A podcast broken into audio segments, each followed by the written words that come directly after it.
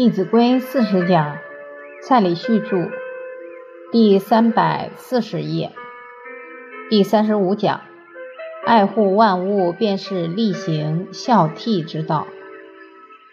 我们进入泛爱众，也提到孩子的这一份爱心、仁厚之心，可以从孝顺父母推演到敬爱一切人的父母亲属，再延伸到。对各行各业的尊重，尊重他们的付出，他们的辛劳，也要爱护很多属于社会比较弱势的群体。刚刚也提到，鳏寡孤独废疾者皆有所养，而且确实，现在这种行善的风气越来越兴盛，这也是我们很值得欣慰的地方。当我们在行善之中，一来会提高自己的仁慈之心，二来也能够真正了解到很多社会上不为人知的一些事情、一些地区。当我们是带着孩子一起去行善，绝对又长养了他这一颗仁厚之心。我们做善事的前提，一定要把家庭照顾好，不能出来做好事，然后家里乱成一团。这样可能就会有副作用，所以先要修身，然后齐家，齐了家才能够发挥影响力去治国，去影响社会。所以这个次第我们也要谨慎去对待。除了弱势群体要尊重，坏人要不要爱？要。我们之前也提到一个案件很严重，就是马加爵事件。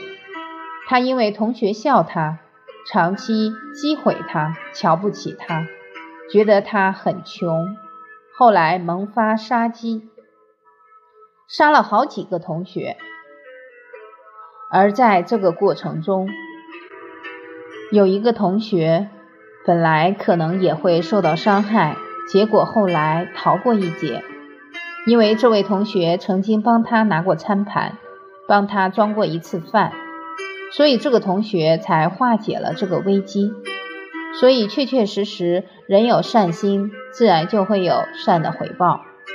不管对方是多么恶的人，只要我们有善心，只要我们有德行，都能够慢慢唤醒他的良知。假如我们去攻击他，可能会两败俱伤。所谓扬人恶，即是恶，即之甚，或且作。很有可能他会恼羞成怒。为什么他们会走向歧途？诸位朋友，为什么没有好的家庭教育，没有好的学校教育？所以一个人之所以会误入歧途，是因为他的人生过程中没有遇到真正爱护他的人。所谓可恶之人必有可怜之处，我们要去同情。刚好我在海口遇到一个长官，他是管监狱的。他知道我已经长期不在海口，刚好那一次回去几天，他一知道就赶过来跟我们中心的老师一起吃了一顿饭。他说他有一个心愿，希望把监狱变成一所学校。我听到这里很感动，真的，一个政府领导人真有心做善事。那就有非常非常多的人可以从中受益。我记得在海口办第一次的课程，办了五天，海口市教育局局长亲自来听课。当然，我比较没见过世面，局长在底下，我也蛮紧张的。后来，局长整个下午课都听完，听完下课了，我们几位老师就送局长离开。当这个局长离开以后，我突然很感动。眼泪哗啦哗啦就掉下来，因为我们常常看德育故事，每一位好的官员都可以利益一方，都可以让这些人民生活思想得到很好的发展，他们的家庭都会受到很深远的影响。一想到只要有好官出来，就会有好的社会风气，想到这里就很感动。旁边的人也不知道我在哭什么，都吓坏了。我说没事没事，又看到这个监狱长这么有心，当他这么有心，我们一定会两肋插刀。我说，只要安排好，我们中心的老师一定去支持，甚至于书本我们都愿意提供。确实，在这个时代，只要你想做善事，一定会有人来帮助你。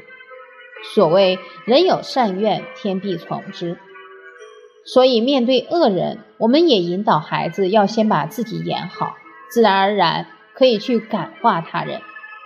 孩子有这样的心态，他就会保持一种对人和善的态度，就不至于跟人起冲突。除了人要爱，动物要不要爱？动物也要爱护，因为动物跟我们一样都有灵知、有感觉，它也会痛，也会伤心，也会难过。西藏有一个猎人，刚好一天早上起来，看到远方有一只藏羚羊。这猎人一看，猎物下意识做什么动作？赶快枪就举起来，瞄准了这个藏羚羊。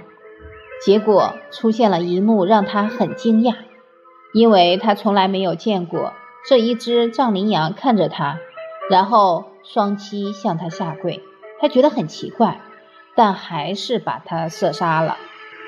射杀后，隔天把它剖开来，结果一看，肚子里面有一只小藏羚羊。这个猎人突然了解到这只藏羚羊为什么要下跪，求他饶了他孩子一命。这位猎人也是为人父亲，看到藏羚羊为自己的孩子都能够做出这样的行为，他也很感动，也很惭愧，体会到所有的动物都有亲情，他从此就把猎枪放下，没有再去打猎。